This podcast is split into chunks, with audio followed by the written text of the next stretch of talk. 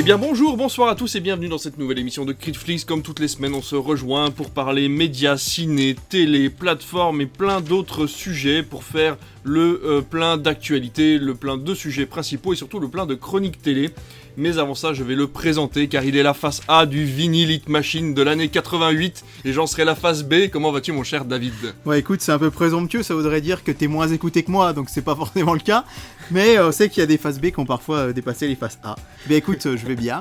Ravi d'être là et surtout ravi d'inaugurer cette nouvelle chronique puisque nous allons vous présenter nos recommandations cette semaine Et pour commencer. tout à fait, parce que ma recommandation, et on en parle vraiment vite fait, j'ai vu Copland hier sur Arte, et c'était vraiment un pur plaisir, ce film de James Mangold avec Sylvester Stallone, et alors un casting vraiment absolument extraordinaire, comme Ray Liotta par exemple, qu'on n'avait pas vu depuis des années, alors qu'il est décédé récemment, mais euh, c'était vraiment très très chouette, un film de flic, comme on n'en a pas vu depuis très longtemps, puisque c'est un film des années 90 il me semble, et vraiment très très bien, et ça prouve encore une fois que Sylvester Stallone est un super bon acteur, et toi de ton côté, qu'as-tu comme recommandation? Bah moi ma recommandation c'est le Morning Show sur Apple TV. Attention, je n'ai vu que 5 épisodes, donc je peux pas vous dire, ça se trouve la fin est complètement daubée, je ne pense pas puisque il y a deux saisons. À la base ça devait être une mini-série, j'ai Ouais. découvert, et finalement il y a deux saisons, la 3 est en production. Ça raconte les coulisses d'un morning show euh, aux États-Unis avec Jennifer Aniston. euh, Steve Carell et Reese Witherspoon, j'aime bien parce que je la prononce très spontanément. Euh, c'est une série que j'ai trouvé vraiment excellente. Ça se passe dans l'ère MeToo, euh, avec les coulisses de ce morning show. Ce qui est hyper intéressant, bah, quand on aime la télé, c'est que on imagine que c'est caricatural à outrance et que c'est pas forcément comme ça dans Télématin. Mais le morning, show aux États-Unis, c'est une véritable institution. C'est presque aussi important que le prime time. Et on voit ce qui se passe dans les coulisses. En fait, au tout début du premier épisode, Steve Carell apprend qu'il est viré de l'émission car des femmes l'accusent d'agression sexuelle. Et Jennifer Aniston se retrouve donc seule à la présentation. Et il y a tout un tas de. On voit toutes les arcanes de la télé. Je trouve ça assez passionnant. J'ai hâte de voir la suite des épisodes. Eh ben écoute, un film, une série, ça vous laisse de quoi euh, voir tout ça à la fin, bien sûr, de ce podcast. On est parti pour les news.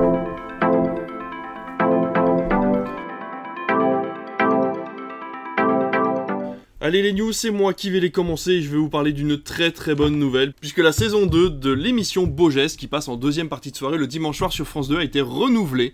J'adore cette émission, je l'ai encore regardée hier soir, ça faisait des semaines que je l'avais pas vue et vraiment il y a un amour du cinéma qui se ressent dans cette émission. On n'est pas là pour faire de la pub pour France Télévisions, on va essayer de vous le prouver dans celle-ci même si ça va être compliqué, mais vraiment euh, voilà, Pierre Lescure a, a- a les connaissances cinématographiques, il a le carnet d'adresses qui lui permet d'avoir toujours du très très beau monde. Et surtout ils vont au fin fond du cinéma comme par exemple avec euh, Court- Courtrage-May, cette école gratuite euh, qui permet sur quelques mois à certaines personnes de devenir acteurs alors qu'ils viennent de milieux complètement différents. Et ça a été vraiment euh, la petite série euh, que j'ai suivie de semaine en semaine cette, euh, cette fameuse école qui a été euh, mise en place par Lajli hein, euh, du coup le réalisateur euh, des Misérables.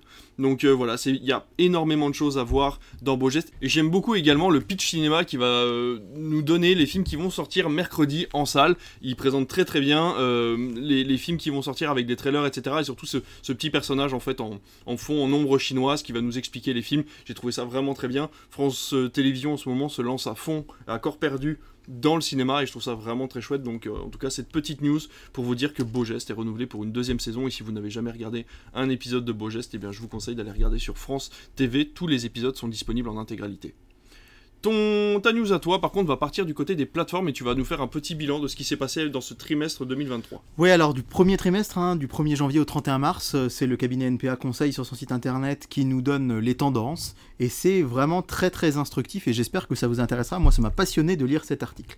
On apprend avec ce baromètre euh, de NPA Conseil que 55% des Français de 15 ans et plus ont un abonnement à une plateforme. C'est en hausse de 5% par rapport au même barème de l'an dernier, ce qui fait que on a dépassé l'an dernier, début 2022, le cap de 1 Français euh, sur 2 de plus de 15 ans Ah ouais. qui est abonné à une plateforme. Et on est à plus 9% par rapport à mars 2020, qui est un petit peu le début de l'âge d'or des plateformes avec l'arrivée du Covid.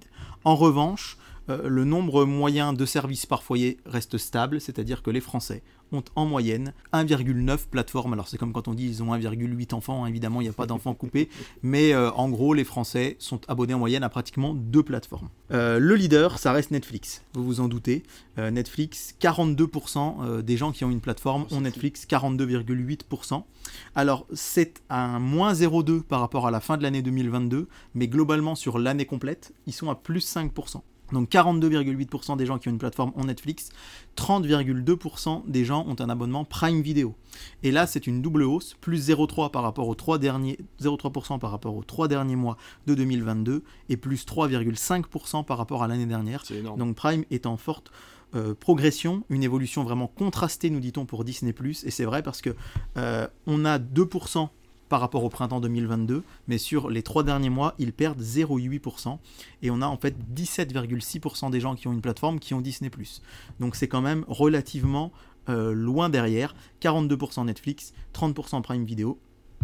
Et 17,6% Disney ⁇ Mais alors, ce qui me scie les jambes, et euh, c'est une nouvelle à laquelle je, je ne pensais pas vous la donner, selon toi David, quelle est la grosse surprise de ce panel?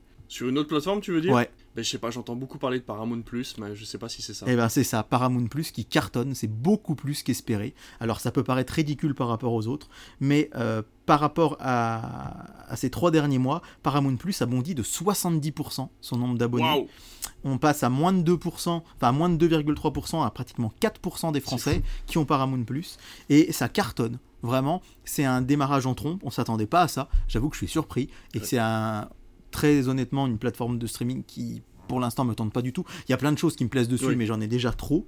Et ce qui est assez intéressant, c'est de savoir d'où viennent ces abonnés. Eh bien, on apprend qu'ils viennent en majorité de Canal+, puisque 15% des gens qui ont Paramount+, l'ont pris via leur abonnement Canal. Ah oui. 8% via euh, Prime Video Channel, là, euh, Mhm. via le Prime, et 5% euh, des clients de la télé d'Orange. Et le reste, ce sont des gens qui sont abonnés spontanément Ouais. à Paramount+.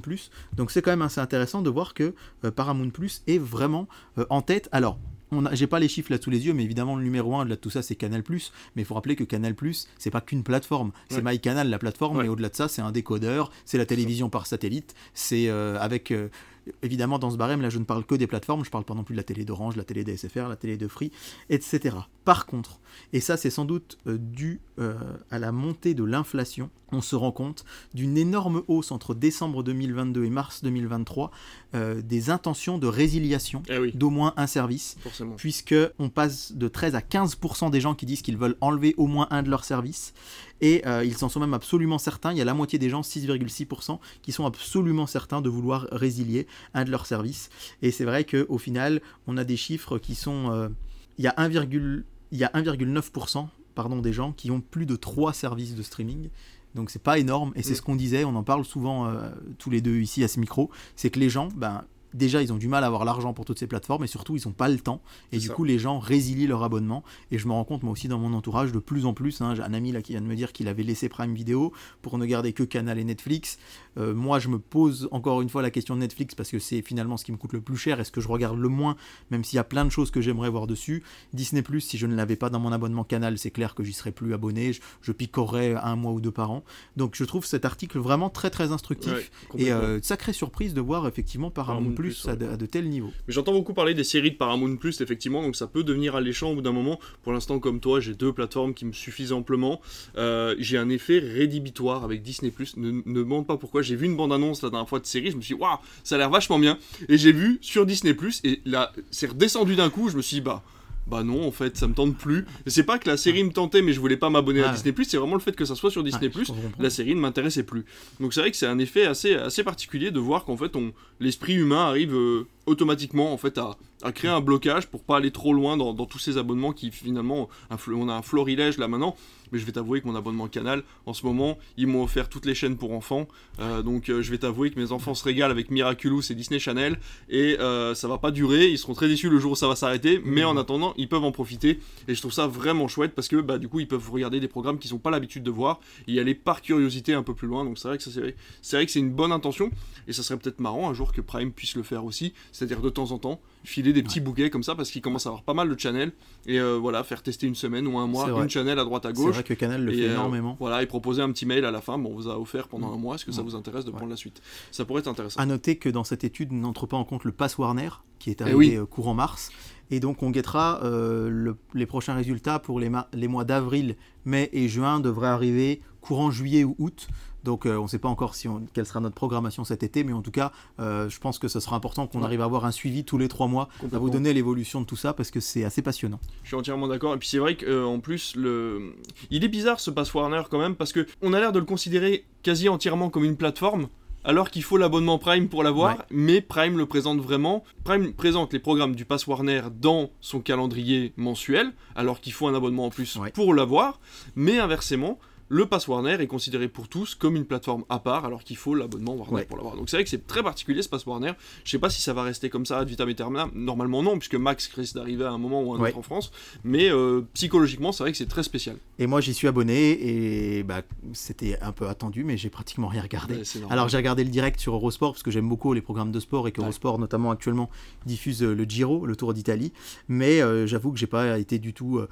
Quand je regarde ce qu'il y a à la télé, je, je zappe aussi sur les chaînes du Pass Warner. Je regarde un peu Discovery Channel parce que c'était une vieille chaîne de CanalSat. Euh, J'étais triste quand elle est partie, donc je suis content de l'avoir retrouvée. J'ai retrouvé euh, Toonami, j'ai retrouvé euh, Cartoon Network, mais j'ai pas retrouvé de temps pour regarder tout ça. Et j'avoue que c'est l'arrivée d'Apple TV dans MyCanal, c'est quand même un truc euh, incroyable. C'est vraiment génial. Quoi. Ouais, Donc ça me prend aussi du temps.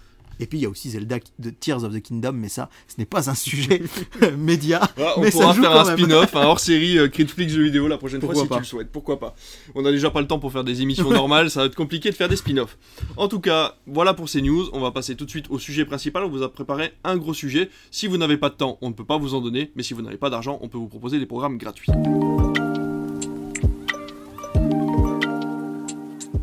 Gratuit, oui, mais peut-être pas entièrement, puisqu'on va vous parler de toutes les plateformes et chaînes de télévision qui vont vous proposer des films et des programmes pour le Festival de Cannes. On vous en avait parlé il y a quelques semaines, mais on n'avait pas le programme exact, on n'avait pas pu aller très très loin, on nous avait juste dit que France Télévisions avait préparé un gros gros programme sur des chaînes diverses et variées. On avait parlé d'ailleurs- de l'émission C'est à vous, euh, qui allait être en duplex, une partie à Cannes, une partie toujours dans les studios, pour pouvoir vous parler au maximum de Cannes. Comme vous le savez, ça fait deux ans maintenant que France Télévisions a repris les droits de la diffusion de Cannes. Ça n'empêche pas les autres chaînes de se plier euh, finalement à cette période charnière du cinéma et de vous proposer d'autres choses. Et on va en parler ici euh, à ce micro pour que vous ayez un maximum de panels, de choses à voir, que ce soit des films ou des documentaires, en fonction et surtout en rapport avec Cannes.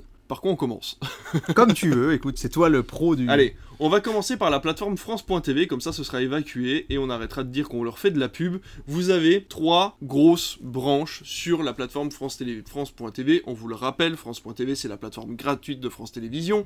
Vous n'avez rien à payer et ça vous donne accès à des films, à des séries, à des documentaires qui ont été diffusés ou pas sur les chaînes de France Télévisions. Ici, France Télévisions vous propose trois euh, grosses branches liées à Cannes. La première qui s'appelle Cannes officiel, qui vous permettra de voir Paranoid Park, Les Parapluies de Cherbourg, Adieu ma concubine, Nobody Knows, dont tu nous as parlé la semaine dernière, Mission, Retour à Howard Ends et Rosetta, ainsi que 4 mois, 3 semaines et 2 jours, qui est un film qui m'a complètement traumatisé. Je l'ai jamais vu. Eh ben, pourquoi écoute, il t'a traumatisé Dis- Dis-moi. Parce que c'est un sujet qui est très particulier, c'est fait vraiment de façon très, euh, très pure et très maligne, mais vraiment c'est c'est un film qui est très compliqué à regarder euh, si vous avez un minimum d'empathie pour les personnages au cinéma. Mais voilà, c'est un très joli film et je vous le conseille, de toute façon les films de Cannes, on vous les conseille dans tous les cas. Vous avez une deuxième branche qui s'appelle Cannes. J'arrive pas à cliquer dessus. Ça arrête pas de bouger, regarde, en fait c'est dans le coin là, et je peux pas cliquer dessus parce que quand je clique dessus, je passe à côté. Alors attends, je vais aller le chercher. là, c'est filmé, ce serait pas mal. Ouais, je vais aller le chercher ailleurs, je crois qu'il y est par là, là. Vous avez une deuxième partie sur la plateforme qui s'appelle Cannes Légende, où là on vous propose des films beaucoup plus anciens qui sont en rapport avec Cannes, comme Orphe Negro, Lettre d'amour, La Taverne de la Jamaïque, Nostalgie, Nostalgia, Othello ou Gilda. C'est des films qui sont euh, qui ont été diffusés ou qui seront diffusés sur euh, les chaînes de France Télévisions, mais dans tous les cas vous pouvez les regarder dès à présent sur la plateforme. Et la dernière c'est En tout cas, tout ce que tu nous dis, ça fait très envie parce qu'on rappelle que c'est gratuit. hein. Et ça, c'est vraiment quelque chose. euh, on veut pas paraître pour des pros France TV, mais la plateforme France.tv, je me rappelle en avoir parlé dès la deuxième émission de Critiflix, si je dis pas de bêtises, parce que déjà, j'étais méga enthousiaste à l'idée de, de découvrir tout ça. C'est gratuit, vraiment.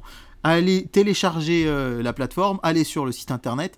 On rappelle que, bon alors, il y a un il y a des gens qui avaient un peu râlé à l'époque, je trouve quand même, faut pas pousser le, pousser le bouchon. C'est qu'avant, on pouvait tout voir comme ça, maintenant, il faut s'inscrire, il faut se créer un compte. Mais franchement, euh, donner son adresse mail et un mot de passe, En plus, la plateforme est bien faite, vous pouvez vous inscrire avec Google, avec Facebook, Ouais, c'est-à-dire ouais. vous n'avez même pas de mot de passe à rentrer, vous cliquez et puis voilà, vous êtes inscrit et c'est terminé.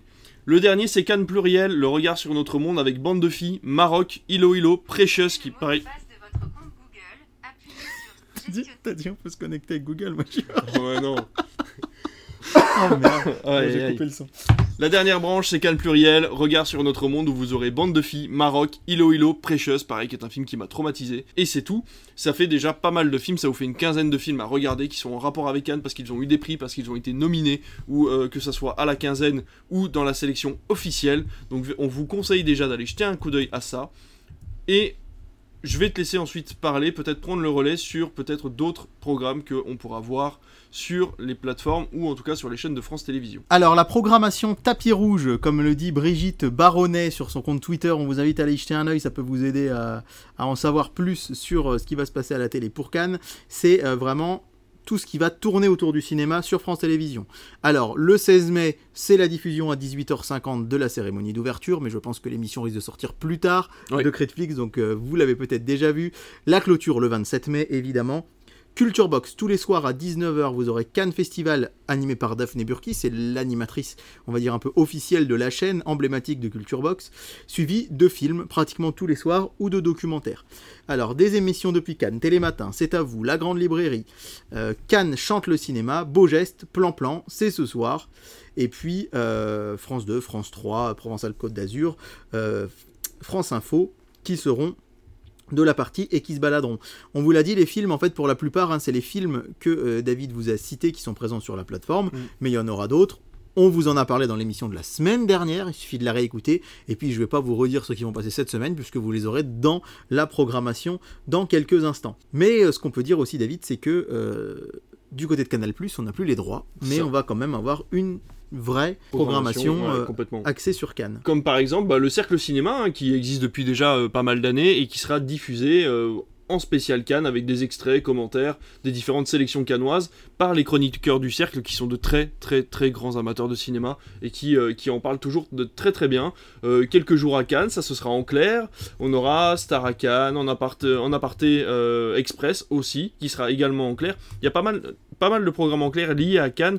Chicha aussi en clair. Dans tous les cas, on va également avoir Arte euh, qui va y jeter un petit coup d'œil à ce festival de Cannes, mais plutôt du côté documentaire, je crois. Alors côté documentaire et côté film, c'est pareil, une sélection de films de Cannes, d'Arte, on y reviendra tout à l'heure dans la chronique télé, mais néanmoins vous avez euh, le documentaire Indiana Jones, la recherche de l'âge d'or perdu, c'est un documentaire de 2021, je me rappelle avoir entendu euh, ces réalisateurs sur Culture Média à l'époque sur Europe 1, Euh, et puis aussi un documentaire qui sera diffusé à 23h, donc ça c'est le 19 mai à 22h30, mais il a déjà dû être diffusé il y a quelques jours, et on rappelle qu'il est sur la plateforme du arte.tv du 12 mai au 28 juin. Donc vous avez le temps de le voir, de même que pour Javier Bardem, l'acteur aux mille visages. C'est sur la plateforme arte.tv, c'est disponible euh, depuis le 10 mai et ça le sera jusqu'au 14 août. Donc vous avez là aussi largement le temps de voir ça. On peut aussi parler de Incident bancaire de Ruben Östlund, qui est le président du festival cette année. Rappelons que Canal va diffuser sans filtre et qu'elle va être disponible sur MyCanal. Et c'est une sorte de... Alors, je vous le conseille de le regarder par contre sur la plateforme parce qu'il va être diffusé, il a été diffusé samedi 13 mai à 1h10 du matin. Donc c'était pas forcément le meilleur moment pour le voir, faut dire que c'est assez expérimental. Il a été témoin d'un braquage raté à Cologne et du coup, il va reconstituer la 16 avec 96 figurants. Ça dure 12 minutes mais ça a été l'ours d'or du meilleur court-métrage en 2010 et c'est aussi disponible jusqu'au 10 août sur la plateforme france.tv et il y a aussi un autre court-métrage de Oslund de 2005 qui s'appelle Scène 6882 de ma vie.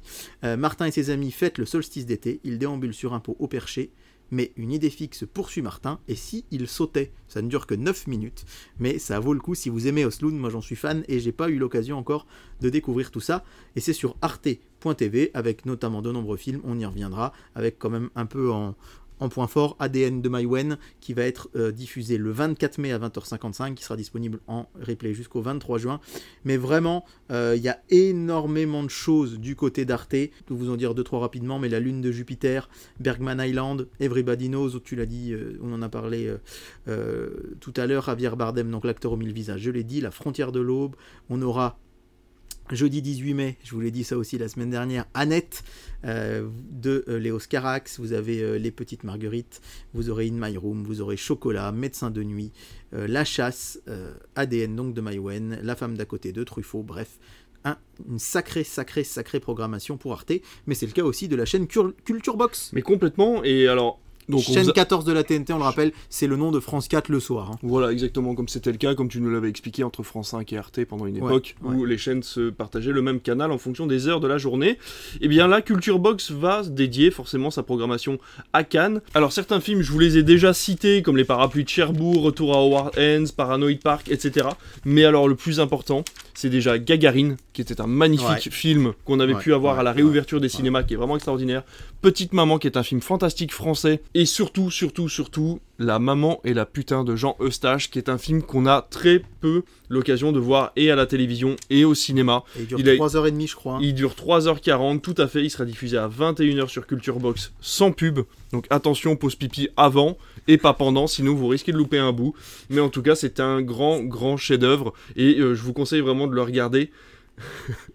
je te vois te marrer à côté. Non, c'est que je me disais qu'on peut mettre pause maintenant souvent quand même. Bah oui, les- mais là, vu qu'il est diffusé télé- en direct, avec les téléconnectés, on met en Oui, c'est vrai, on peut mettre si pause. faire pipi. Mais... tout à fait. Non, c'est parce que Mais moi, voilà. il faut souvent que je fasse une pause pipi dans les films. C'est vrai que ouais, mais moi c'est vrai que je passe pas par les box en, en ce moment donc j'avais un peu oublié cette euh, fonctionnalité là. Mais voilà, pour vous dire que la maman et la putain, si vous avez l'occasion de le voir, vraiment regardez-le, même si ça vous tente pas plus que ça. Étant donné que vous n'aurez pas l'occasion peut-être de le voir une autre fois dans votre vie puisqu'il n'existe pas en DVD, il n'a pas été réédité en Blu-ray, il a juste été réédité il y a très peu de temps en version euh, cinéma, euh, une restauration cinéma pour quelques cinémas en France, mais pour l'instant il n'est plus diffusé. Donc vraiment, vraiment, vraiment, foncez sur ce film là. C'est un peu long si ça ne vous plaît pas, ne le regardez pas en entier, mais en tout cas c'est une chance de l'avoir à la télévision pendant le festival de Cannes. On peut peut-être terminer avec OCS, OCS qui a quand même prévu quelques petits films comme par exemple After Young, le film d'A24 euh, avec Colin Farrell, Funny Pages ou encore God's Creators qui étaient des, des films qui étaient présentés à l'époque. Euh, je crois que c'était en quinzaine euh, à la semaine à la quinzaine des réalisateurs. Ouais, alors j'aimerais juste te dire un petit mot aussi sur euh, Canal, pour terminer, point de vue Canal Plus Cinéma et Canal Plus Grand Écran, puisque sur Canal Plus Cinéma, vous aurez droit à Tori et Lokita, Les Nuits de Machad, La Conspiration du Caire, Close et 3000 ans à t'attendre. Oh, Ça fait une sacrée programmation, hein, si vous écoutez bien. Euh, particulièrement, moi, je sais que j'avais beaucoup aimé 3000 ans à t'attendre, La Conspiration du Caire, Les Nuits de Machad, c'est vraiment des films chouettes. Et sur Canal Plus Grand Écran, vous aurez Titan, Bac Nord, Mommy, Yos, Douleur et gloire, Le pianiste, Pulp Fiction, Sailor et Lula, Twin Peaks le film et O Brother notamment. Et sur Ciné Plus, vous pouvez rajouter euh, Julie en 12 chapitres, The Artist, 120 battements par minute, Aline, Police, Sils Maria. Donc euh, pour euh, si vous avez les offres cinéma canal, c'est un sacré sacré sacré programme qui vous est proposé. Et là, donc vraiment, c'est l'occasion de vous dire que alors, ces films-là, forcément, vous les avez pas retenus à votre première écoute du podcast, c'est pour ça qu'il faut le réécouter plusieurs fois déjà.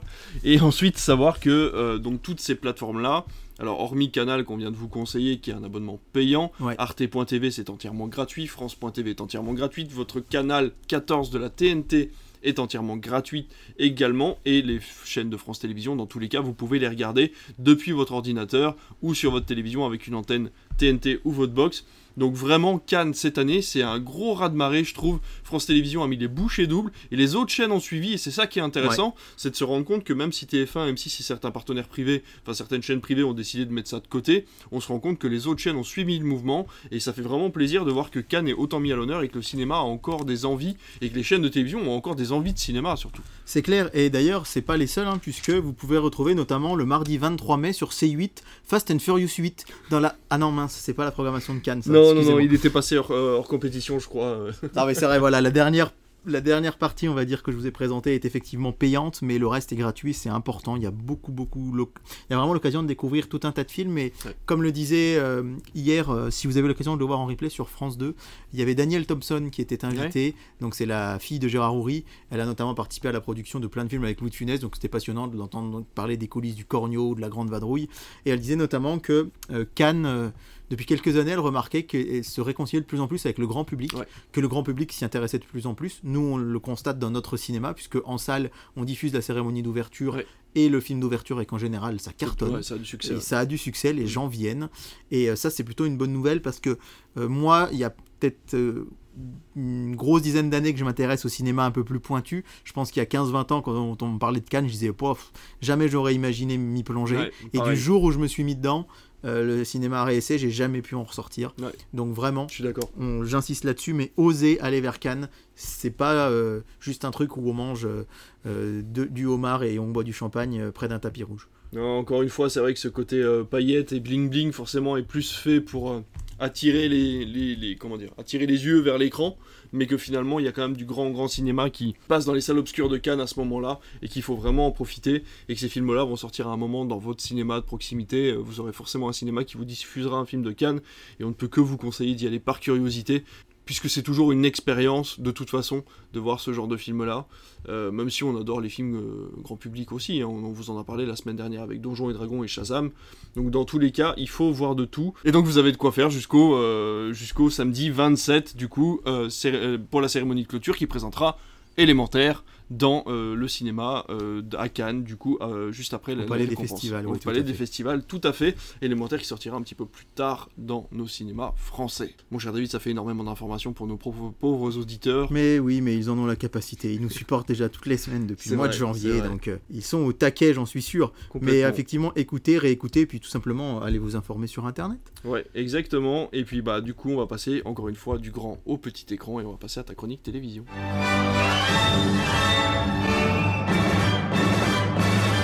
Eh bien, mon cher David, dis donc, ça a été une grosse semaine pour la télévision. J'ai l'impression il y a eu quand même pas mal de gens devant la télé. Il y a eu pas mal de gens devant la télé, c'est une grosse semaine, effectivement, et euh, vous ne payez rien pour attendre, puisque à l'heure où on Vous ne payez rien pour le regarder pour aussi. les regarder, effectivement, pour regarder la télé, c'est vrai. Mais on rappelle qu'à l'heure où cette émission est diffusée, vous l'écoutez sans doute pendant le pont de l'Ascension, Ouais. où va y avoir aussi les audiences vont être hyper intéressantes à scruter la semaine prochaine. Mais là déjà, sur une semaine un peu plus light, euh, on a quand même des infos assez intéressantes. Et on va commencer par le prime time du lundi 8 mai, puisque c'est le lundi 8 mai qu'on a enregistré notre dernière émission, pour dire que euh, en numéro 1 des audiences, c'est Bardo sur France 2. J'ai pas eu encore l'occasion de regarder cette série, mais qui est en tête avec 3 millions 10 000 téléspectateurs. C'est plutôt bon, mais c'est pas incroyable. hein. Euh, succès en demi-teinte, ont titré certains journaux Ouais. le lendemain. C'est vrai qu'on est loin des 4 millions 2 de Vortex, par exemple. Euh, mais encore une fois, on va vous dire quelque chose qui peut vous paraître bizarre, parce que tout à l'heure, on va vous parler d'une audience à plus de 8 millions. Mais encore une fois, c'est vrai que de toute façon, quand on est au printemps et que les beaux jours arrivent, on fait toujours un petit peu moins d'audience que le reste de l'année. Néanmoins, c'est pas toujours le cas, donc Bardo, 3 millions, plutôt correct. À noter un, un relatif bon score pour le cinéma sur TF1 qui avait fait un one-shot, puisqu'il n'y avait pas eu de film le, le lundi précédent, il n'y en a pas eu le lundi d'après, même si le lundi précédent c'était le téléfilm sur Grégory Le Marchal, avec Marie-Francine, euh, que j'ai regardé lundi dernier, et je dois avouer que je me suis laissé prendre au, au piège de cette jolie petite histoire, cette jolie petite comédie romantique, euh, portée par Valérie Lemercier Ouais. qui la réalise, et j'ai trouvé chouette que pour une fois, on voit une comédie romantique dans laquelle, alors c'est un peu le cas en ce moment euh, du film que j'ai vu en salle hier soir et qui s'appelle La vie pour de vrai, avec Danny Boone et Cadmerade et Charlotte Gainsbourg, qui est franchement loin d'être un mauvais film, j'ai trouvé. Je me permets cette parenthèse parce que je suis pas fan d'habitude du cinéma de Danny Boone. Là, il fait un truc complètement différent de ce qu'il fait d'habitude et tout le monde lui tombe dessus. Mais pour Marie-Francine, c'est la même chose. J'ai apprécié de voir une comédie romantique avec des gens de plus de 50 ans. Ah oui. Dans Marie-Francine, on a vraiment cette histoire d'amour entre Valérie Lemercier et Patrick Timsit qui est super belle à se créer. C'est différent, c'est plus capillotracté euh, dans La vie pour de vrai entre Danny Boone et Charlotte Mhm. Gainsbourg. Néanmoins, c'est vrai qu'on sort des codes où dans une comédie romantique, eh ben, c'est forcément des trentenaires, Ouais. euh, riches, beaux gosses, américains, etc. Et donc Marie-Francine m'a euh, pris dans son piège, j'ai passé un bon petit moment. C'était vraiment sympa. Ah, cool. Et à noter surtout quand même la quatrième place de Magellan sur C8. C8 fou. devant France 3. Ouais, ouais, ouais. Euh, donc Mario au premier regard est troisième. Et ensuite C8 avec 1 373 000 devant les grands esprits sur France 3. euh, on vous en a parlé aussi la semaine passée. Avec 1 356 000. Mais le carton, c'est pour W9 également qui a failli doubler France 3. Sister Act qui fait 1 255 000.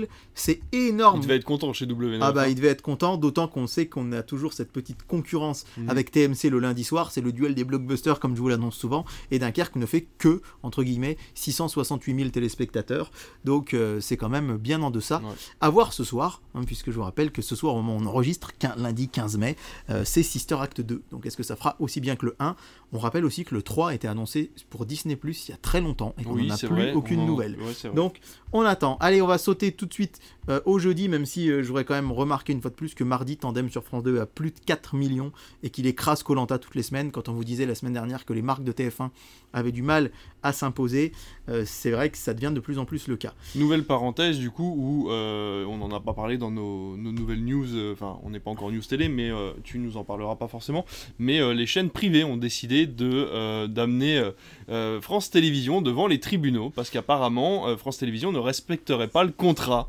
qu'il devait, qu'il devait amener. Donc voilà, pourquoi Parce que tout simplement France Télévisions se doit d'avoir une programmation, dirons-nous, parallèle, un petit peu plus intime. Ils doivent pas faire d'audience. En gros, c'est ce qu'essayent de faire comprendre les chaînes privées. Donc TF1, M6, le groupe Canal+, ont décidé de pas porter plainte, mais disons d'aller se plaindre à l'Arcom en disant que France Télévisions en ce moment fait des trucs un petit peu trop mainstream et que c'est pas du goût de tout le monde euh, parce que forcément les audiences ne suivent pas. Surtout qu'en ce moment TF1 est un petit peu en berne et ça ne leur plaît pas trop. Donc euh, voilà, je pense que c'était une news de toute façon qu'on aurait pu prévoir tous Oui, les oui, deux. oui, euh, on aurait pu en parler aussi parce que c'est vrai que c'est assez intriguant de voir Ouais. qu'on va se plaindre que les autres font trop d'audience. C'est ça. Et c'est surtout cette alliance à laquelle on Ouais, s'attendait pas. complètement. TF1, M6, on sait qu'ils ont été proches ces derniers mois. Ouais, mais quand et même. du coup, voilà, mais TF1, M6, euh, Canal et Free qui viennent s'allier contre France Télé, c'est vrai que c'était assez inattendu. Et à noter d'ailleurs que je vous en parlais la semaine dernière du renouveau de TF1, Mm. que là c'est de, c'est de plus en plus en chantier, et notamment, euh, en fait, on explique la baisse des audiences et certains y voient de la mauvaise foi. Moi, je crois que c'est quand même assez vrai dans le fait que, euh, en fait, ils misaient tellement tout sur la fusion avec M6. Ouais. Tous les prochains programmes, tous les nouveaux trucs, pour eux, ça allait être la fusion avec M6. Et quand, oui. comme ça s'est cassé la gueule, là, ils se retrouvent à reconstruire un peu tout seul. Forcément. Et du coup, forcément, c'est un peu compliqué. Mais tout ne va pas si mal pour TF1, puisque justement, les audiences de jeudi soir, Ah. avec 8 400 000 vache. téléspectateurs pour HPI. 8 400 000 téléspectateurs pour HPI, c'est juste énorme. C'est vraiment la série que TF1. euh, pour laquelle TF1 s'attendait à ce que espérait que ça marche en saison 1 mais sans doute pas dans de telles euh, dans de telles proportions rappelons quand même que la saison 1 euh, qui a été diffusée en mai 2021 la moyenne des épisodes de la saison 1 c'est Donc on est en 2021. en- en Les 2021. plateformes sont déjà là. les plateformes sont déjà là et la moyenne est de 9,6 C'est dingue. millions. C'est absolument En dingue. moyenne, En moyenne. 9,6. Donc là, on serait presque déçu de voir qu'ils font que 8,3 alors que c'est déjà énormissime. C'est fou. Et alors du coup, pour le reste, des miettes. Hein. Meurtre à Tahiti sur France 3, d'habitude les meurtres A, ça cartonne, ils font 1,9 million. Cauchemar en cuisine, 1,5 million sur M6. Envoyé spécial, 1,5 million sur France 2. Donc ça prouve bien qu'il n'y a pas un public spécifique pour HPI, c'est vraiment tous les spectateurs, Ouais. spectateurs au global qui se sont ralliés Ouais. sur TF1 et il n'y a pas de nouveaux spectateurs qui se créent, c'est juste les parts de marché du coup qui sont mangées par TF1. Ah, et ça marche sur tous les publics, y C'est compris fou. chez les ados, chez les jeunes adultes, euh, chez les gens qui d'habitude sont devant leur télé le soir. Alors c'est vrai que du coup, point de vue cinéma, c'est Bastille sur C8 Ouais, euh, qui bon. arrive euh, à la première place et qui fait euh, 570 000 téléspectateurs devant Charlie Angel sur TMC. Donc énorme carton, 8 millions 4, hein, imaginez, on vous annonce jamais des chiffres comme ça. Surtout pour une série. Alors, samedi soir, doigt ou pas doigt d'honneur, hein, Lazara, on ne sait pas trop ce qu'elle nous a fait là, euh, en voyant qu'elle a été éliminée, qu'elle était à la dernière place. Heureusement que t'as dit d'honneur. Parce que qu'elle nous dit quand même euh, Mais non, euh, ce n'est pas un geste d'énervement, bien au contraire, c'est un geste de amis. déception. Alors j'aime bien, bien au contraire, c'est pas de l'énervement, c'est de la déception. Pour le coup, le contraire de l'énervement, c'est plutôt la joie. Ouais, c'est ça. En tout cas, Lazara termine 16e, mais France 2 première, avec 3,5 millions de téléspectateurs. Euh, on est loin de, quand même de 2021 avec les plus, plus 5 millions et demi. 5 millions et demi, c'était parce que, euh, souvenez-vous, Barbara Pravi, euh, qui était la candidate de la France et qui est arrivée à la deuxième position. Deuxième place, ouais. Ce qui, du coup, allez, on va peut-être faire un petit pic à, à Barbara Pravi, c'est pas très bien, mais euh, elle aurait dû venir faire un concert à Bourbon-Lancy dans, dans cette jolie petite ville en 2021. Puis quand elle a été prise à l'Eurovision, bah, apparemment, elle a décommandé. Oh, Euh, donc euh, voilà, c'était plus assez bien pour elle, peut-être, je ne sais pas, mais en tout cas, On va appeler Lazara. ouais, on va appeler Lazara, elle, elle, elle va lui faire peut-être un, un doigt comme ça à Barbara, j'en sais rien. Mais en tout cas, c'est vrai que ça fait beaucoup polémique cette histoire. Oui. Mais l'Eurovision est en tête, en tout cas, on est là pour vous parler des audiences. Et surtout, deuxième place Cassandre sur France 3, ce qui relègue The Voice seulement à la troisième place. C'est fou. Quand on vous dit que les marques de TF1, ça, Mais ça The Voice, peu, euh, ça fait quelques temps quand même que les, les audiences sont quand même assez Parce que déceptives. The hein. Voice, il y a quelques années, mais bon, il y a, il y a quand même 7-8 ans, on était quand même pareil autour des 8-9 millions le samedi soir. Mais ça pourrait être intéressant de faire euh, par exemple une, euh, un sujet principal sur les jeux télévisés, sur les télécrochets, Ouais, ouais. qui ont eu leur, leur instant de gloire là. Et puis je pense que les chaînes ont un peu de mal à s'arrêter parce qu'il leur faut euh, forcément ce genre d'émission le samedi soir. Mais euh, je pense que là, le spectateur commence à se lasser un petit peu de ce genre de, ce un genre peu de ça, personnage sans qui finalement retombe dans l'oubli à la fin de l'émission. Bah c'est ça, c'est qu'autant l'émission est très bien produite, c'est assez intéressant à regarder, mais par contre, euh, bah, il y a des noms qui sont sortis de The Voice, hein, Kenji Girac, Oui, Luan. Claudio Capeo, mais qui pour la plupart n'étaient même pas les gagnants en fait. Oui, hein. c'est des gens pire. qui sont sortis comme ça du programme, et euh, bon... on, on l'a euh, vu avec la nouvelle star aussi, Julien Doré, ce genre de choses, c'était pas les gagnants, et puis finalement ils Voilà, on a eu la chance d'avoir en Saône-et-Loire Maëlle qui a gagné il y a quelques années, qui a une très très belle voix. Malheureusement, aujourd'hui, c'est vrai qu'elle fait pas partie des artistes qui vendent le plus de disques. Enfin, dimanche soir, dimanche 14 mai, vous en a parlé de ce duel eh ben, entre Danny Boone et The Phaser. Et ben, figurez-vous que c'était très très serré. Ah oui? C'est un plan parfait avec Danny Boone qui est premier, alors avec plein de 3. 3 333 000 Oh téléspectateurs. 3, 3, 3, 3, 0, 0, 0 téléspectateurs. Et The Phaser qui fait euh, pratiquement 3 millions. Il n'était que 300 000 derrière. Donc franchement, C'est un 3 beau score millions pour un film comme ça. pour un film Ouais. arrêt-essai euh, de Ouais. Florian Zeller avec, euh, avec Anthony Anthony Hopkins, Hopkins, que euh, j'adorais ce film, mais il n'est pas forcément très facile d'accès. Une Gros, gros, grosse, grosse audience pour un film inédit, contrairement à Ouais. TF1, avec son plan parfait, donc bravo à eux. Et le... ensuite, on a Capital et les enquêtes de Morse, mais le prochain sur euh, la, la troisième place du podium, tu vas être content, c'est Copland sur Ah. Arte, qui dépasse le million de Génial. téléspectateurs. Super. 1 million 70 000 bien. téléspectateurs sur Arte, juste devant la stratégie Ender, alors pas Ah. du tout le même public, Bah non, mais qui sur TFX fait quand même presque 800 000. c'est pas Donc euh, c'est plutôt bien pour un Bah film ouais. qui était assez, passé assez inaperçu en salle. Ensuite c'est l'Alpaguer sur C8 700 755 000. Et puis après, il faut descendre beaucoup plus bas avec quand même Transformers sur Qui fait mieux que The Impossible, hein, le film de W9 Mais en même temps, il le passe tous les qui le 3 passe mois selon les trois Teddy. ouais. Et euh, donc euh, Sister devant W9, c'est vraiment la toute petite sœur devant la Benjamin, donc c'est plutôt, c'est plutôt surprenant. Ouais, Et puis ben, la suite des audiences la semaine prochaine pour tout ce qui est euh, week-end de l'ascension, il y aura plein de choses à dire. Eh ben écoute, on passe à tes news, et il faut savoir qu'il se passe tellement de choses que tu nous as prévu un épisode 2 à TF1 et son offensive Mercato. Ouais, et euh, encore une fois, c'est la même chose qui revient sur les sites spécialisés médias, c'est que il y a 15 ans, personne ne disait non à TF1 et qu'aujourd'hui, c'est tout l'inverse qui se passe. On vous rappelle que Cyril Ferraud hein, a dit non, que Faustine Bollard visiblement a dit non, euh, et que là, TF1 semblerait porter son dévolu sur Ophélie Meunier. Ophélie Meunier, moi que j'aimais beaucoup, euh, que je regardais beaucoup, c'est pas que j'ai arrêté de l'aimer, c'est que je la regarde moins. Aujourd'hui, elle présente Zone Interdite sur M6, mais je la regardais dans le Tube sur Canal. Le Tube, c'était une émission média télé, un peu comme C'est Médiatique ou Culture Média, mais à la télé tous les samedis midi il y a quelques années. Et elle avait reçu Nicolas de Taverneau, le président d'M6, et qui avait été séduit par la journaliste, et hop, qui l'a débauché pour M6. C'est génial. Et visiblement, bah, du côté d'Ophélie Meunier, c'est vrai que la seule présentation de Zone Interdite, et euh, de- elle est aussi Joker euh, du euh, 1945 et du 1245, eh bien, elle pourrait avoir des envies d'ailleurs, et euh, TF1 serait allé la débaucher, mais pour l'instant, visiblement, elle hésite.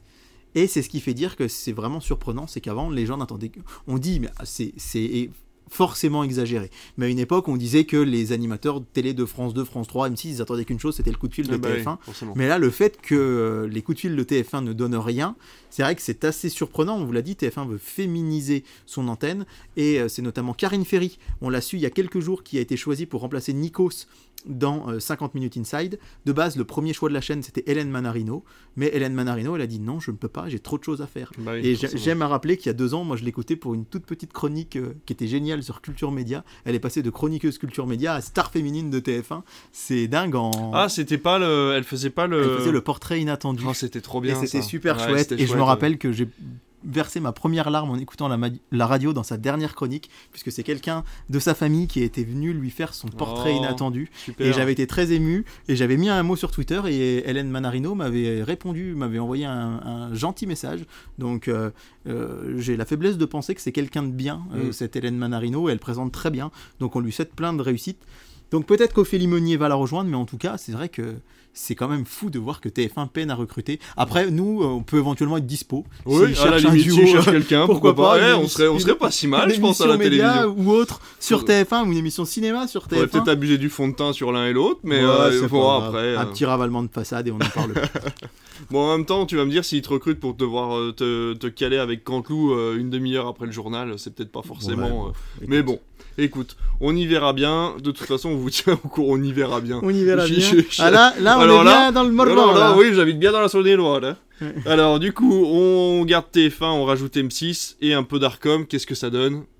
Eh bien, ça donne que TF1 et M6, on, on vous, l'a- on vous en avait parlé hein, du feuilleton M6 versus l'A6, et ont renouvelé euh, leur fréquence, mais le CSA leur a donné de nouvelles obligations. On rappelle que les chaînes, et un jour ça vaudrait le coup qu'on en parle, mais il y a quelqu'un qui en parle très bien sur les réseaux sociaux, qui s'appelle, son compte c'est Benji Media, et à l'occasion, j'aimerais bien, pourquoi pas l'inviter sur Critflix pour qu'il nous raconte justement Carrément. qui nous détaille les, les, les spécificités de chaque scène, Mm. pa- de chaque chaîne, pardon, parce que c'est assez technique. Néanmoins, avec ces renégociations, euh, TF1 et M6 ont eu de nouvelles obligations qui leur ont été soumises. Notamment, la chaîne doit dorénavant, pour TF1, est obligée de diffuser 52 fictions françaises en prime time, dont les deux tiers d'inédits. Wow. Donc ça veut dire une fois par semaine, ils sont obligés de passer soit une série, soit un téléfilm français, dont les deux tiers d'inédits. Donc c'est quand même quelque chose d'assez important, même Ouais. si TF1 le fait au final avec Ouais, HPI. Euh, le lundi et le jeudi, c'est de la fiction française. Mais par contre, euh, ils ont eu le droit d'avoir des rediffusions avant 21h30. Avant, ils n'avaient le droit que- qu'à 15% de rediffusion avant 21h30. C'est ce qui faisait que vous aviez des téléfilms inédits l'après-midi, notamment à Noël et autres. Et maintenant, ils ont le droit à 25%. Ouah. Donc la chaîne va avoir le droit de passer beaucoup plus de rediff en journée, qui n'est pas forcément une très très bonne nouvelle. En revanche, ils ont dorénavant 3,5% de leur chiffre d'affaires qui doit financer, qui doit être alloué au préfinancement de films européens. D'accord. Avant, c'était à 3,2. Et pourquoi l'ARCOM les passe à 3,5 Parce qu'en 2021, ils n'ont pas respecté les 3,2. Ouch. Ils ont fraudé, donc ils passent à taper sur les doigts. 3,5 donc pour le préfinancement de films européens. Alors évidemment, ils rechignent pas du pied quand il s'agit Ah de, bah non, non, de non. financer euh, euh, un Astérix ou euh, Alibi.com 2 ou des ouais. choses comme ça. Mais sur d'autres productions, c'est vrai qu'on a vu TF1 par le passé, c'était assez amusant, euh, produire des films. D'ailleurs, je pourrais vous parler un jour de Bad Buzz de Quentin. Oh là, et- quelle qui- histoire. Ouais, ouais, ouais. Il y a une histoire passionnante Mm. là-dessus. Et d'ailleurs, le film vient visiblement de sortir en Blu-ray et en DVD euh, en Indonésie ou dans un pays comme ça. Il y a que là qu'il est disponible visiblement. Bref. Mais toujours est-il que des fois, ils se retrouvent à diffuser des films à des horaires un peu bizarres. Donc ça, c'est pour le film européen. On passe de 3,2 à 3,5. Et pour le cinéma français spécifiquement, on passe de 2,5 à 2,73%. C'est hyper pointu, mais ça veut dire que là aussi, TF1 va devoir un peu plus investir dans le cinéma français. Et enfin, ils doivent proposer 100, ils devaient proposer jusqu'à présent 100 programmes en audio description et ils passent à 200 en Ah, la 2023 vache. Ouais, c'est beaucoup. et à terme, il faut que ils arrivent à 375 Ah, c'est fou. programmes en audio description donc euh, c'est vraiment beaucoup. Et sinon, toutes les autres obligations sont inchangées. Euh, encore une fois, c'est vrai qu'on on pourrait peut-être en, discuter avec des gens euh, plus pointus que nous sur ce sujet, mais quand même, c'est im- important de dire que 60% des films et des œuvres culturelles qui sont diffusées sur TF1 doivent être européennes et 40% françaises, ce qui fait qu'il y a beaucoup de films français parfois diffusés, qu'ils n'ont pas le droit de diffuser plus de 244 films par an, TF1, on est large, hein, et 196 aux heures de grande écoute maximum. 60% des films qui passent doivent être européens, 40% français. Ils sont obligés de passer 2 JT par jour. 800 heures de programme par an d'information. Ça, si vous regardez la journée, ça ne passe pas. Ils sont pas dans les clous, mais ils se rattrapent la nuit en en diffusant à 2h, 3h, 4h du matin.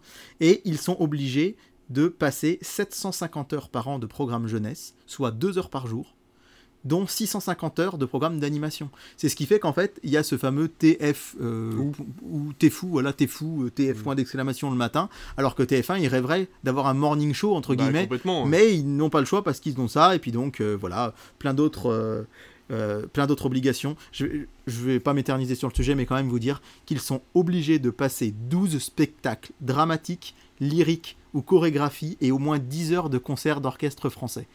Dites-moi quand est-ce que vous avez vu ça sur TF1. 12 C'est que TF1 là, c'est pas le que groupe. ah ouais non, c'est que c'est que TF1. la chaîne TF1. Ah, mais non. 12 spectacles dramatiques, lyriques ou chorégraphiés et au moins 10 heures de concerts d'orchestre français. Eh bien, cherchez-les, ils sont bien là. Ils sont bien diffusés tous À les 3 ans, heures du matin. entre 4h et 6h du Ouais, matin. voilà. Vous- si vous vous baladez la nuit sur TF1, vous tomberez sur des concerts. Euh, diffusion régulière de magazines politiques, de magazines d'actualité, etc. etc. Euh, c'est quand même fou de se dire qu'ils sont obligés de passer de l'opéra sur TF1 et, de la chorégraphie alors qu'on ne les voit jamais. À noter que euh, risque aussi de bien se faire taper sur les doigts parce que euh, quand ils ont racheté HD1 qui est devenu TF1 série film, la contrepartie principale de l'Arcom c'était une série, un feuilleton quotidien tous les jours sur la chaîne inédit du style Demain nous appartient ou Ici tout commence et ils ne l'ont jamais fait. Et quand ils l'ont présenté, ils ont dit on va le faire. Ouais. Et ils avaient un, un système de vote des téléspectateurs. En gros, les gens sur les réseaux sociaux pouvaient voter pour dire euh, bah lui va se mettre en couple avec lui, lui fera ça. lui. C'était assez novateur et c'est jamais sorti. Ah, et je pense qu'au moment de renégocier euh, ce qui va se passer sur la chaîne 20, ça risque de tiquer un peu. Ouais. Euh, sur M6, nouvelle obligation. Ça, ça peut prêter à sourire. Euh, puisque la... Alors M6, je rappelle, ça veut pas dire Musique 6, ça veut dire Métropole 6, on en a déjà parlé. Mais bref, la nouvelle obligation, c'est de diffuser deux JT d'infos par jour. C'est ce qu'ils font, Bah, le ce qu'ils font 12h45 déjà, bah et le 19h45. Mais au cas où un jour ils aient plus envie de le faire, ils sont obligés de le Ouais, faire. Ils sont obligés de diffuser, c'est là aussi une nouvelle, euh, une nouvelle euh, restriction, obligés de diffuser 12 documentaires inédits en première ou deuxième partie de soirée. Alors, ça... euh, Zone interdite, ça compte dans les. alors je suis, c'est plutôt, c'est des magazines, c'est pas des ça. documentaires. Ouais, ouais. Mais euh, ils l'avaient fait avec Rewild pendant la semaine, la, la Green Week, on en avait Ouais, parlé un petit peu. Donc il y a des choses comme ça qui vont se faire 12 par an, ça fait un par mois. Sachant que la deuxième partie de soirée compte, c'est quand même euh, relativement jouable. Alors, concernant la musique, on vous en a parlé. Ils doivent diffuser au moins 45 heures de vidéo musique, c'est-à-dire de clips, chaque mois. 45 heures de clips chaque mois, soit 540 heures par an. Auparavant, M6 devait consacrer 20% de son temps de diffusion, soit 1752 Ah heures. ils ont eu un vous imaginez le rabais, on disait que ça allait diminuer de quelques dizaines d'heures, c'est passé de 1750 à, à 540. Donc là, jackpot, cool, ouais. jackpot du côté d'M6. Par contre, ils doivent, en contrepartie, diffuser au moins 100 sujets par an sur l'actualité musicale dans les JT. D'accord. Finalement, c'est pas plus mal, plutôt que de passer les clips la nuit, ils vont passer des infos musicales Voilà, dans les. JT. Parler des nouveaux albums, des choses comme ça, des concerts. Ils doivent au moins avoir aussi, là en contrepartie, 4 prime time consacrés aux émissions musicales. D'accord. C'est passé de 4 pardon, à 8. Donc ils sont obligés de faire 8 prime time sur la musique en 2023. C'était 4 jusqu'à présent. Ça, c'est pareil, les télécrochets, ça compte ou pas? Et je pense que consacré à des émissions musicales, Ah je suis ouais. pas sûr. hein. Hmm. Et attention, ça passe à 8 en 2023, 10 en 2024, 12 en Oh, la 2025. vache. et, et là, ça nous intéresse tout particulièrement. Le CSA, l'ARCOM, pardon, impose à M6 de diffuser au moins 60 films par an. 60 films par an, ça fait un peu plus d'un par semaine. Par contre, j'ai pas d'infos sur l'heure s'ils peuvent le passer, parce que M6, ils aiment bien le mardi à 1h du mat en mettre un. Mais euh, 60 par an, ça fait un par semaine. On pourrait voir arriver cette fameuse case cinéma qui était un des arguments de Xavier Et Niel. qui fonctionne bien, on a vu les chiffres, à chaque fois ça fonctionnait quand même plutôt pas mal. Ouais, c'est ça.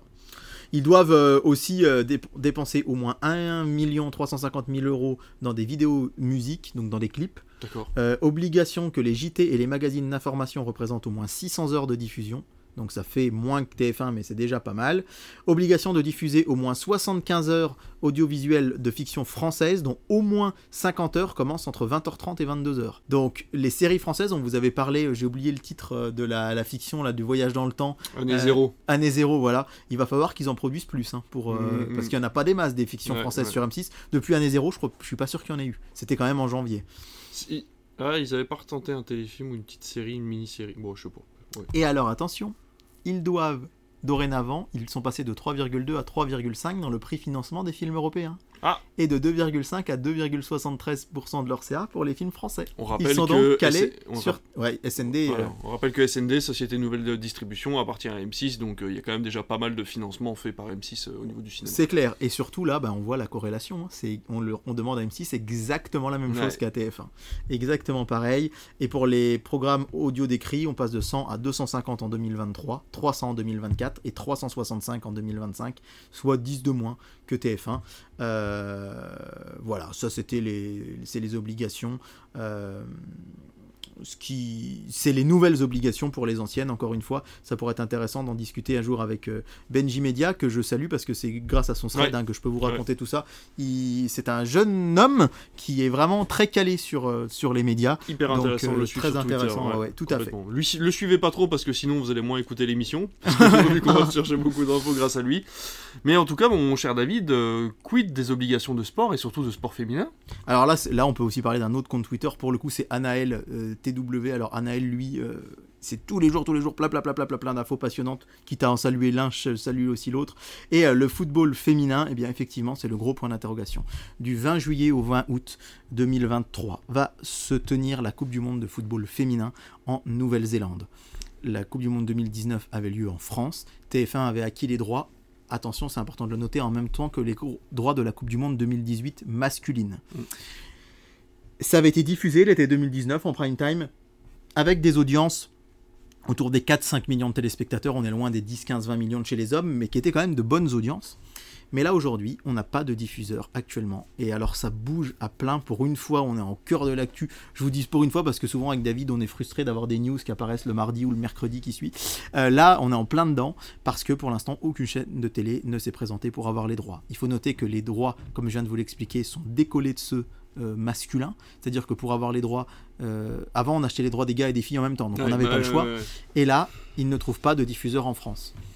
La raison invoquée par les chaînes, c'est que les droits seraient beaucoup trop chers, disent-ils, pour euh, une Coupe du Monde qui aura lieu en Océanie, donc de l'autre côté du monde, en plein été. Là, les chaînes de télé rappellent que quand c'est à l'automne ou en hiver, bah, vous avez les retraités, vous avez les chômeurs, ou vous avez les personnes tout simplement qui, un peu à ton image, travaillent plutôt le soir Mm. que la journée, qui peuvent être de- la matinée devant la télé. Ouais. Problème, l'été, c'est que les gens sont beaucoup plus à la plage, en randonnée, en balade, devant la télé. On le voit aussi pour le programme du soir. On en reparlera, je pense, en juin. J'aimerais bien que ce soit peut-être un sujet principal ou quelque chose. La programmation des chaînes de télé l'été, comment elle s'adapte Ouais. au fait que les gens sont moins devant la télé. Mais néanmoins, le soir, on estime, je crois, entre 1 et 2 millions de téléspectateurs en moins chaque soir. C'est pas mal quand même. hein. C'est le, le prime time d'une chaîne de la TNT ou, ou un Mm. petit prime time de, de chaîne historique.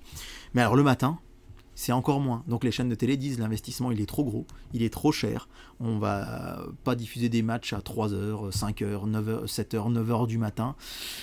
Ça c'est le premier argument.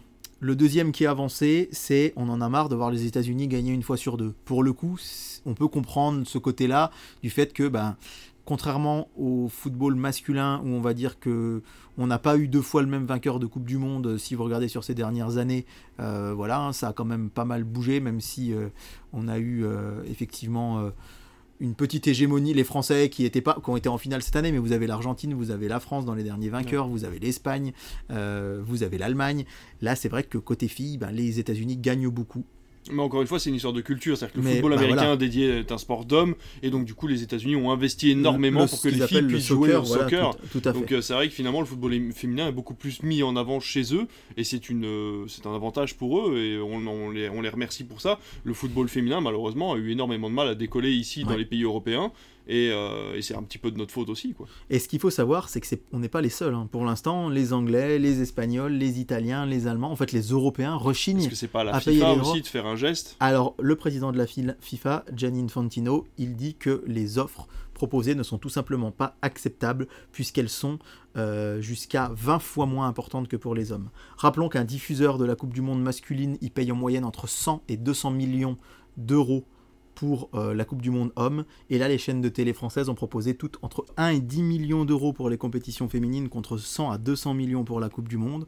Donc, effectivement, euh, c'est- la différence est énorme. Alors, la ministre des Sports euh, est montée un petit peu au créneau en disant que c'est important de, de le diffuser. Hervé Renard, l'entraîneur de l'équipe de France, dit il faut remettre euh, toutes les critiques qu'on fait dans le contexte.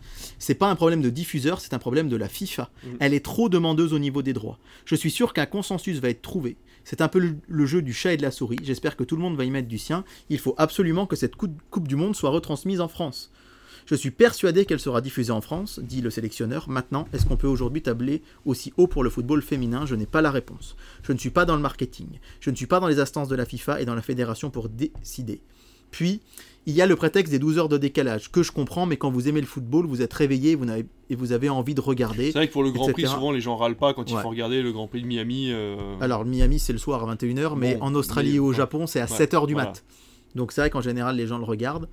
Où est-ce qu'on en est? Eh bien, en fait, pour l'instant, TF1 dit que c'est trop cher. Évidemment, le gouvernement va lorgner du côté de ces chaînes de télé, entre guillemets, mais hein, de les chaînes télé publiques.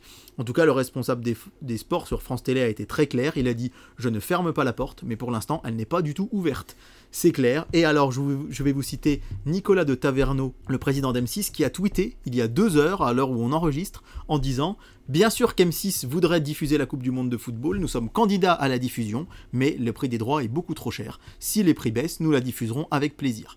Donc, on est en attente d'un diffuseur et on vous en parlera bien sûr dans les prochaines semaines. C'est vrai, de ce que, de ce que tu m'en dis, finalement, on, on espère quand même que ça soit la, la FIFA qui fasse un geste, parce que là, on comprend bien que, euh, malheureusement, c'est très particulier comme horaire de diffusion, comme période de diffusion. Donc euh, là, il faut aussi que la FIFA fasse un effort, et je pense qu'ils gagnent bien assez sur les droits de diffusion des, des championnats euh, masculins que pour peut-être faire un effort sur les Ouais, féminins. ouais, ouais, c'est vrai qu'on touche à une vaste question parce qu'on a envie évidemment que le football féminin soit valorisé autant que celui des hommes et euh, qu'il soit diffusé. Alors après, ça peut être un, droit par- un des droits partagés, comme c'est le cas pendant la Coupe du Monde, une partie sur une chaîne gratuite, l'autre partie sur les chaînes Ouais. payantes. Mais en tout cas, on espère qu'une solution va être très vite trouvée parce que le 20 juillet, ça va être vite là. Mais c'est vrai que c'est particulier. En juin, c'est différent. On a moins de gens en vacances, plus de gens qui pouvaient regarder les matchs, qui auraient pu regarder les matchs avant d'aller bosser, ou etc. Là, vraiment, 20 juillet, 20 août, on a eu le cas lorsque les. Je pense, euh, c'est- assez ancien maintenant, mais en 2000, quand les Jeux Olympiques ont été à Sydney, Mm. bah, c'est vrai que les, France Télé avait payé très cher pour des audiences qui étaient très bonnes à partir de 8h le matin, mais forcément avant, on s'en doute. Et en 2032, il y aura le même cas avec les Jeux Olympiques en Australie à Brisbane. Complètement. Je me permets une petite news très surprenante, puisque euh, figurez-vous que HBO Max a annoncé sur son compte Twitter, il y a quelques heures, ce lundi 15 mai, euh, le fait que le 7 juin, en même temps que sur Disney ⁇ ils proposeraient Avatar sur leur plateforme. Avatar, la voix de l'eau. Tout le monde est devenu fou sur Twitter en disant c'est pas possible, comment ça se fait qu'HBO Max ait les droits d'un film Disney, c'est emblématique pour Disney, etc. Et au vu du raz-de-marée qui est arrivé, hop, HBO a supprimé le tweet. Et là, depuis ça fait quelques heures de flottement, les gens se demandent est-ce qu'il va vraiment arriver en VOD en même temps sur Disney Plus et sur HBO Max? Grande question, ce serait En fou. VOD, pas en streaming. En- Ah. Enfin, en, en, en- en achat. Non, non, c'est bien en streaming, hein, effectivement. Aux US et peut-être ailleurs, donc, euh, qui est annoncé à la fois sur Disney Plus et sur Max à partir du 7 juin en streaming. fou. Et en fait, au vu euh, de euh, l'engouement qu'il y a eu sur les réseaux sociaux, ben, ils ont tout supprimé, HBO Max. Mais notre cher Anaël, hein, dont je vous parle encore une fois, a fait une jolie capture d'écran. Alors, vous ne le voyez pas puisqu'on est en audio, mais je la montre à Ah David. oui, et exact. effectivement, Ouais. on a l'image d'Avatar avec Streaming le logo June, Seven, ouais. HBO et streaming June 7. Donc, petite parenthèse, news, mais qui peut être quand même bien intéressante. Eh bien, mon cher David, que serait ce cri de flic si on n'avait pas les programmes de la semaine? Que se passe-t-il à partir du samedi 20 mai sur nos chères télévisions? Sur notre chère télévision, ou sur nos ouais, chaînes ouais. de télévision. Sur nos chaînes de. Oui, ça marche Eh aussi. bien, sache, David, que on commence à devenir un peu un vieux couple tous les deux, hein, n'est-ce pas? Alors, ou comme dirait plutôt Sylvain, il- mon ami qui propose qu'on renomme le podcast Super David Bros. J'aime bien l'idée, vu que, vu que c'est vrai qu'on nous a pris pour des frères une fois ou deux. Eh bien, pour que la routine ne s'installe pas dans notre couple, j'ai décidé de faire un changement dans cette chronique. Non, ça marche. Et euh, notamment concernant le duel du dimanche soir, Oula. du dimanche 21 mai, Oui. puisque, pour la première fois, je vais le découvrir en même temps que toi. Mais non, J'ai préparé toute la semaine sauf le duel, et je me suis dit t'as là... réussi à ne pas allez, te spoiler ah le dimanche j'ai soir. réussi à ne pas me Ah. spoiler le dimanche soir. Oh Donc ce que je vous propose, c'est qu'on va le mettre à la fin, même si c'est pas très chronologique. On va faire de samedi, lundi à vendredi, on reviendra à dimanche peut-être à la fin. Ça marche. Juste comme ça, parce Ça que euh, C'est quand même le, le programme bah, emblématique. c'est ce que m'a dit l'autre ouais. jour, euh, pas Sylvain, mais un autre ami euh, auditeur, il m'a dit c'est quand même le sommet, ça tombe vrai. mal parce que c'est le sommet, ce qu'on attend le plus, et ça vrai, arrive vite. vrai. Donc, sachant que c'est un dimanche entre guillemets classique, Ouais. et que la semaine prochaine, on va vous annoncer le dimanche de Pentecôte. Alors en 2021, je vous avais dit, c'est un peu un mini dimanche de Pâques, parce que les chaînes, c'est une des dernières fois qu'elles ont le jour férié par la suite. Forcément. Là, cette année, c'est très particulier. Vous avez eu le 1er mai, le 8 mai. Donc, euh, on va voir ce que ça va ressembler, mais vous le saurez la semaine prochaine. En attendant, on est à samedi, et je peux vous annoncer, ben, c'est sur Culture Blocks, Broken Flowers, euh, de Jim Jarmusch, avec Bill Murray euh, et Sharon Stone. Euh, c'est un peu un don Juan vieillissant, euh, Bill Murray, dans ce film. Et il va euh, recevoir une lettre qui va lui dire qu'il est papa. C'est vrai que c'est un rythme à la Jarmusch. Alors, moi, Jarmusch, vraiment, J'aime beaucoup, moi. son film. Only Lovers Left Alive qui était eh ben, je bon, l'ai pas vu celui-là. extraordinaire. Je l'ai pas vu, par contre. Tu as bien aimé le film de zombie peut-être, toi? Dead. euh, Oui, Oui. qui était à, qui était à Cannes d'ailleurs, qu'on avait proposé en, en sortie, euh, en, en avant-première cannoise. Euh, c'est- peut-être pas son meilleur, mais je m'étais bien marré justement avec, euh, avec Bill Murray. Effec- effectivement, si tu, tu trouveras mieux là, je pense. The Dead Don't Die, voilà, de 2019, euh, qui est vraiment chouette, mais moi mon préféré c'est Patterson. Ouais, c'est un de mes Patterson, films extraordinaire. préférés de Patterson, tous les oui, temps, une ouais. histoire d'amour On formidable. sort d'une séance de Patterson, c'est on, on ressort mais du, du- vraiment on a on a pris un coup de bonheur dans Ah la ouais, tronche, ouais, c'est vraiment, je m'en rappelle, je l'avais conseillé absolument à tout le monde à l'époque. Donc Broken Flowers, je ne connais pas, c'est samedi soir. Ouh, regarde, regarde le dimanche, on saute, on ne regarde pas, et on arrive à lundi euh, avec. Et Parce que vous, vous avez pas l'image, hein, mais moi j'ai le, moi j'ai le son et l'image. Et lundi, ben, gros gros coup de cœur, c'est sur France 3, c'est aussi un film, euh, on pourrait dire de Cannes. Alors à noter que sur France 2, on aura la fin de Bardot Ouais. et Benedetta en deuxième partie de soirée. Ah super. Et beaucoup de gens se sont plaints que le film était en deuxième partie de soirée. Bah non, c'est Ce normal. que notre ami Manuel Aldu a rappelé, c'est un film interdit au moins de 16 ans. Tout à fait. Euh, on peut dire il y a des passages assez érotiques dans le film, donc il va Avec être, des nonnes. Il va être euh, exactement diffusé seulement à 22h55 et pour les plus accrochés à 1h10 de matin, 16 levées de soleil, le film documentaire sur Thomas Pesquet. Oh. J'adore Thomas Pesquet, j'adore l'astronomie, mais ce film en salle, je l'avais trouvé un peu longuet. Ah. C'est un documentaire qui fait quand même euh, plus de 2 heures, je un peu crois. trop contemplatif. Et ouais, ouais, j'avais eu du mal à accrocher. Alors, un lundi soir à, à 1h10, je vous le conseille très moyen, mais voyez-le peut-être dans un autre contexte. Je disais donc sur France 3, ce sera No Country for All Men. Et bah tu sais que j'ai pas réussi à aller jusqu'à la fin. Oh, bah moi je l'aime bien Bah, celui-là. je vais le re-remater, mais c'est vrai que la fois où je l'avais regardé, il y a un côté tel- tellement tragicomique dans le film Ouais. de, de ce tueur en fait qui utilise une bombe de gaz là pour euh, tuer les gens que vraiment j'ai pas accroché. Je pensais vraiment regarder un film très sérieux. Ouais. Et il y a une espèce d'humour noir pendant Ouais. tout le film qui m'a déstabilisé et du coup j'ai pas réussi à aller jusqu'à la fin, mais je vais peut-être retenter l'expérience. Ce que je peux comprendre, parce que les frères Cohen, pour moi, c'est soit tout ou rien. Ouais. J'ai adoré beaucoup de leurs films. Je pense à la balade de Buster Scruggs qui est sortie il y a quelques temps sur Netflix que j'avais adoré.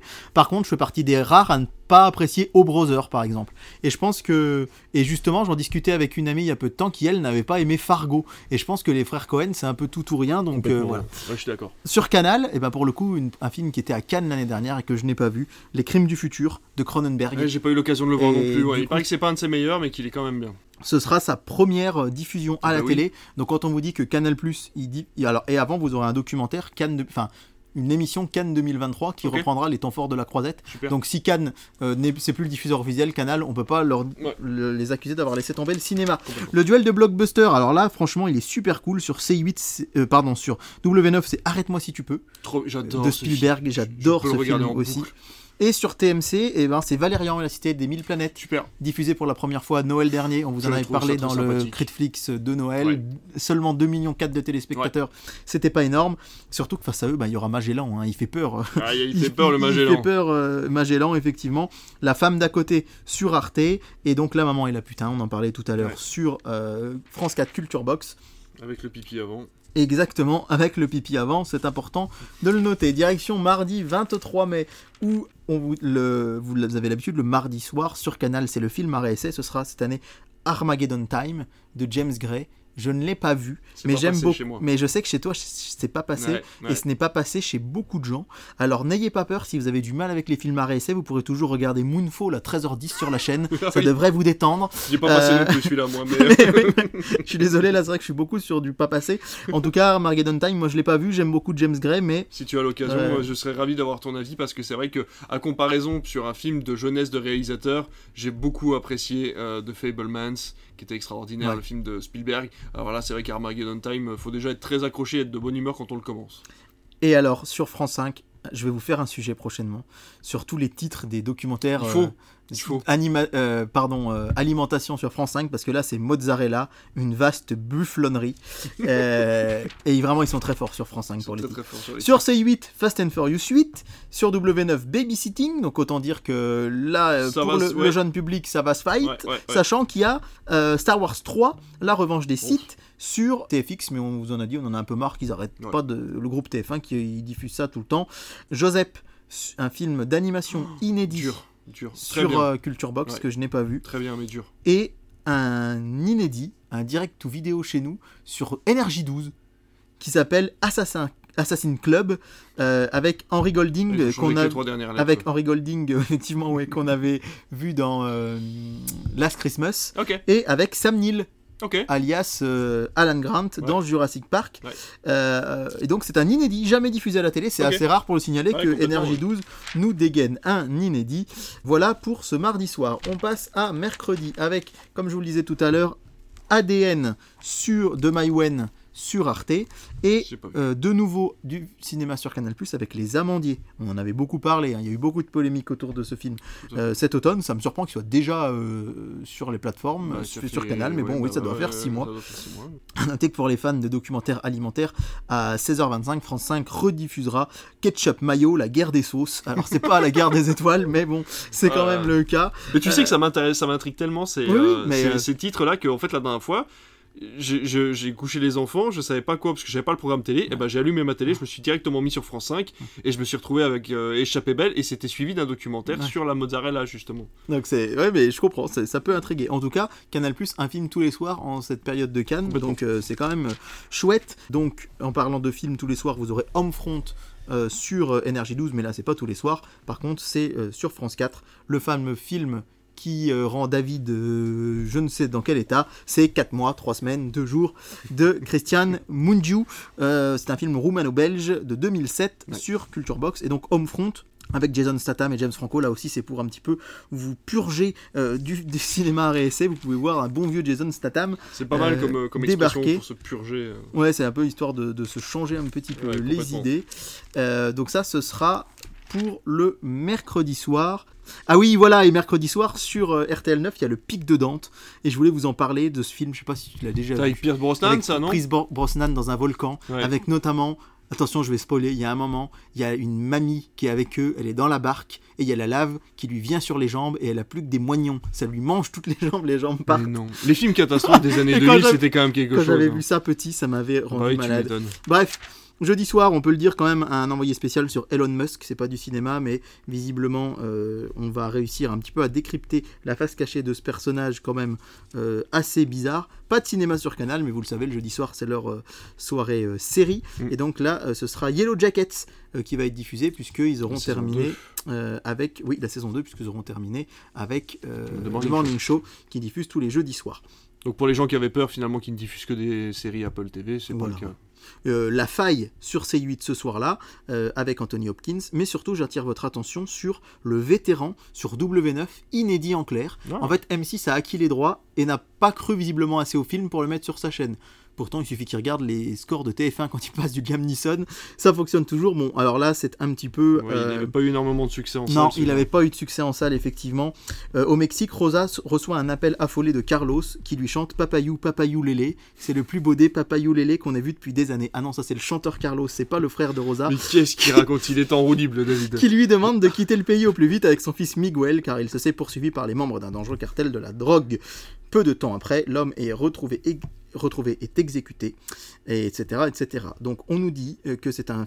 Tel Loisir dit que c'est un thriller certes prévisible, mais bien fabriqué. Non, bah. À noter que TMC diffusera Fast and Furious 7, ça tombe bien, vous avez eu le 8 deux jours avant, mais c'est sur C8, ils Ah n'y oui. peuvent rien. Oh là c'est pas, ils nous refont pas, le groupe TF1 ne nous refait pas une Marvel, et Gagarine sur Culture Box. Ouais.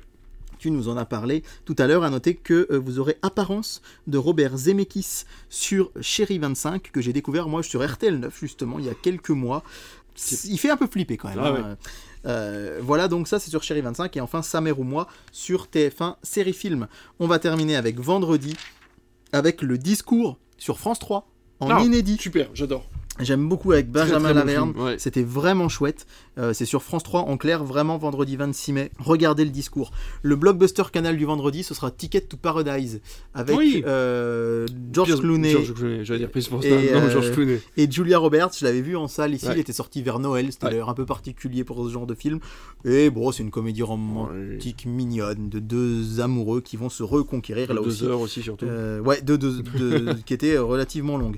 Tout sur ma mère de Pedro Almodovar sur France 5. Très sympa. La case cinéma de Ouais. France 5 est encore une fois euh, investie, on va dire, par euh, du cinéma euh, canois réessai, euh, Mm. particulièrement cette semaine. Petite Maman sur Culture Box, chaîne 14 de la TNT. Alan Quaterman sur Gulli et donc sur, sur TMC, le documentaire I Am Greta. Qui était sorti au cinéma, du coup. qui était sorti au cinéma, effectivement. On sait que euh, TMC se veut une, veut une, un peu l'image de quotidien, une Mhm. programmation de plus en plus jeune et investie sur les termes de la planète. Ouais. Et donc, I Am Greta, ça peut faire partie aussi des quotas de, docu- de documentaires que la chaîne doit passer ou autre, qui arrivera sur cette chaîne-là. Et puis, ben voilà, je crois qu'on a fait le tour. Ah non, il y aura Judy, c'est vrai. Le dimanche. le Judy en inédit, euh, le, le biopic de Judy Garland qui, a- qui était sorti en salle, qui avait fait vraiment un. euh, je crois que Renée Zellweger avait eu l'Oscar de la meilleure actrice pour ce film. du tout. Je- Et euh, ce qui est fou, c'est côté. que aucune chaîne n'a acheté les droits en France. Bah. C'est Energy 12 du coup qui a acheté et qui a euh, légué ça à Chéri 25. Aïe. C'est dire s'ils croyaient au film, c'est pas forcément un très bon signe, mais en tout cas, ça arrive en clair, en inédit, vendredi 26 mai. Et euh, je sais pas si je serai devant le vendredi 26 mai, mais comme je l'ai jamais vu, bah, c'est vrai que ça, ça, ça m'attire quand même. Euh, voilà, bah, on a fait le tour, on s'arrête là? Non, Euh, non, attention Faut donner le dimanche, Faut le donner- dimanche, le dimanche, Le dimanche à Bamako, c'est le jour des mariages. Comme le disaient Amadou et Mariam euh, dans leur euh, album France 2 de l'été 2006, je vous invi- ou 2005, je vous invite à 2005 je crois. Amadou et Mariam, le dimanche à Bamako, c'est le jour des mariages. Une très jolie chanson. C'est vrai en plus, j'adorais Oui, ce, c'est une très jolie ce- chanson, ce- vrai. duo. Allez, dimanche, on va y aller à rebours. Regarde, on va commencer par regarder un petit peu ce qui va se passer sur RTL 9. Oh bah alors là, la ligne verte. Ah, très bon Oh là film. là là très là. très bon film. Mais alors Préparez les mouchoirs. Oh bah, alors mais attends mais- ah je vois programmation spéciale David Tison. Non mais c'est presque ça. Je vous rappelle qu'RTL 9 c'est une des rares chaînes à diffuser du cinéma toute la journée le dimanche. Et ça c'est chouette puisqu'en général il passe plutôt des séries. Donc on commence avec New York 1997 Oh, génial. avec Kurt Russell. Je l'ai jamais vu mais il paraît que c'est très très bien. Suivi de Waterworld. Oh, voilà. et alors attention David à 17h Green Lantern. Voilà. c'est trop bien mais Non, en vrai c'est trop journée, eh, un programme de dimanche après-midi Ah tu te poses devant Green Lantern en famille. On défend Green Lantern nous on aime bien ce film. Ah, euh. 18h45, Le Roi Arthur, euh, bon j'aime moins, hein, d'Antoine Foucault euh, en 2004, et donc La Ligne Verte en prime time, euh, de 3 heures, un film de Franck Darabon.